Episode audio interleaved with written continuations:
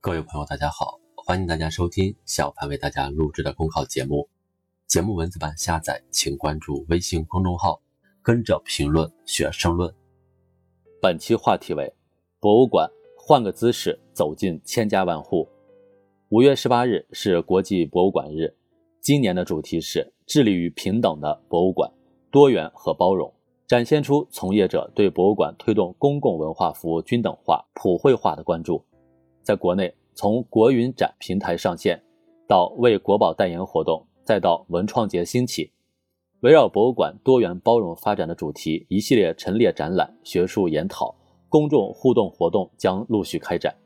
这启人深思：如何吸引更多不同年龄、不同职业的受众走进博物馆？博物馆的未来发展应该何去何从？近年来，我国博物馆行业迎来快速发展的黄金期。在数量与质量两个方面同步发展，博物馆数量从改革开放初期的三百多家增加到现在的五千三百余家，免费开放的博物馆不断增多，为更多人解封展柜里的历史，读懂文物里的故事提供了便利。而现代科技的赋能，丰富了推介展览的形式，突破了实体展馆的时空限制。以配合疫情防控需要产生的云端博物馆为例，全国陆续推出两千余个在线展览项目。仅春节期间浏览量就达到五十亿人次，这虽是非常时期的权宜之策，事实上也成为数字博物馆建设的一次集体展示，成为推动文博资源走进千家万户的有益尝试。面对群众差异化、高质量的精神文化需求，博物馆必须走多元化、包容性发展的路子。博物馆是人类文化的缩影，文化的多样性决定了博物馆及展陈的多样性。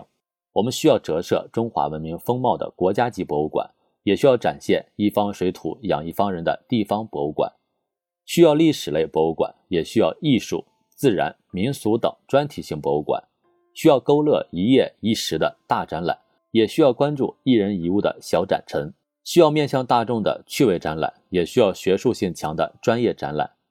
各有所长，特点不一，各家博物馆方能茁壮成长。博物馆业才能百花齐放，最终为民众带来更多的文化大餐。习近平总书记指出，让收藏在博物馆里的文物、陈列在广阔大地上的遗产、书写在古籍里的文字都活起来，让文物说话，是增强国家文化软实力的题中之意。一段时间以来，从“如果国宝会说话”的热播，到故宫文创的走红，再到数字敦煌、诗意长安的展示，博物馆加综艺。博物馆加文创乃至博物馆加旅游的新动向、新业态，赢得各方的好评。这也启发人们，展品加介绍不是展览的唯一形式，善于利用群众喜闻乐见的各种形式讲好故事，利用科技、商业等方式传播文化，也是扩大博物馆受众覆盖面的重要方向。